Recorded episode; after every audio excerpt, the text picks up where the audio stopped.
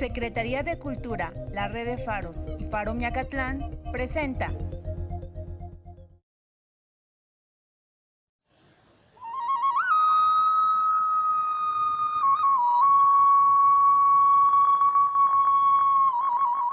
Tlaltlapalegua. Piel color de la tierra.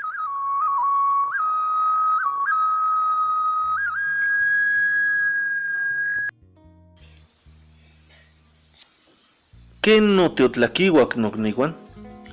Nigual no toca Alberto Castro Cruz, ni temachtianin Nahuatlastoli. ¿Qué tal pasaron la tarde, amigos? Mi nombre es Alberto Castro y soy el maestro de Nahuatl. Recuerda que esta es una actividad del Faro Sustentable. Shikaki Iguanchiyolmati Inin Altepenonotzalo. Escucha y reflexiona este refrán. Cuando el amor es parejo, están de más los elotes.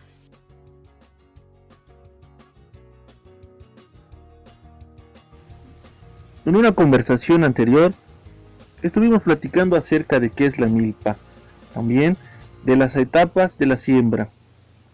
Y comenzamos platicando acerca de la preparación de la tierra, el barbecho, rastrear o desterronar, tiempos adecuados para la siembra y hoy seguiremos insistiendo qué es lo que necesitas para sembrar y algunas otras etapas. Espero te guste esta charla.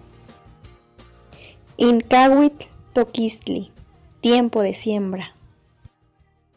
En la siembra, el sembrador va preparado, bien desayunado, con su chiquipili, su morral de la siembra, pero no comienza masivamente la siembra, como en regiones occidentales o regiones de siembra industrial. Aquí, dependiendo de las regiones, los campesinos, se inicia con una oración pidiendo buen cultivo y buena cosecha. Y se siembra por mata. Cada paso de unos 80 centímetros se va sembrando 3, 4 maicitos. Despuésito viene la resiembra, que es un cuidado y deshierve. Cuando tienen algunas hojitas el maíz, se van resembrando donde se quedaron huecos, donde alguna tusa, algún animalito donde no salió, se resiembra de nuevo. Se deshierva, rastrillando o rasurando cerca de los maicitos, porque si no, se amarillan. Esto se hace 15 o 20 días después de la siembra. Primera labor o escarda, ya cuando la planta tiene 20 o 30 centímetros de altura. Consiste en igualmente deshiervar, sacudir la hierba, trozarla, ponerla junto a la mata de maíz, echarle tierra. Y viene la segunda labor, que es el montón.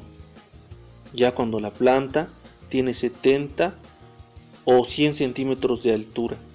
Esta es la labor más pesada porque de igual forma se va quitando algunas hierbas, se van trozando y se va echando un, montón de tierra a la mata para que no se caiga con el viento o la lluvia.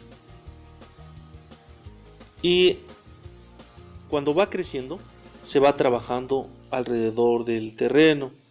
Se quitan varas, se deshierva para alejar algunos animalitos.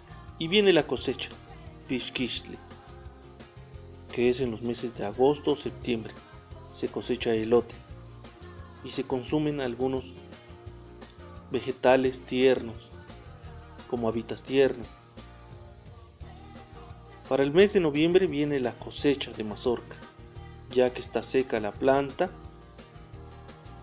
Los pescadores cosechadores se ensurcan y de igual forma con su chiquipil van seleccionando las mazorcas más grandes, las van revisando para unirlas después en costales, petlacostales. Después de esa etapa en que se lleva a casa lo cosechado, viene lo que se dice cegar la pastura o el rastrojo, que es alimento de los animales consiste en trozarlos y amontonarlos en gavillas, en montones. Se dejan secar para que después se vaya consumiendo en temporada seca para los animales. En casa viene el desgrane, que se dice en náhuatl Tlaolhualistli, en los meses de enero y febrero, que también son meses en que inicia el ciclo con la preparación de la tierra. Por supuesto se asegura el maíz en trojes, petlacostales, tinacos, costales. Para esta etapa ya se seleccionó el maíz para la siembra, para el alimento de, las, de los campesinos, de sus familias y para el alimento de sus animales.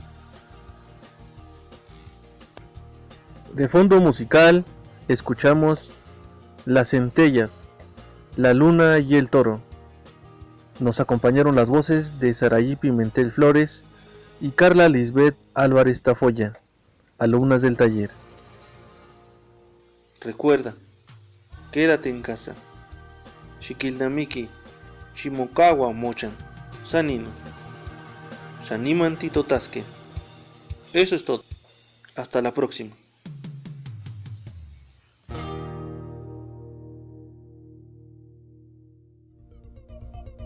Secretaría de Cultura a través de la red de Faros y Faro Mecatlán presentó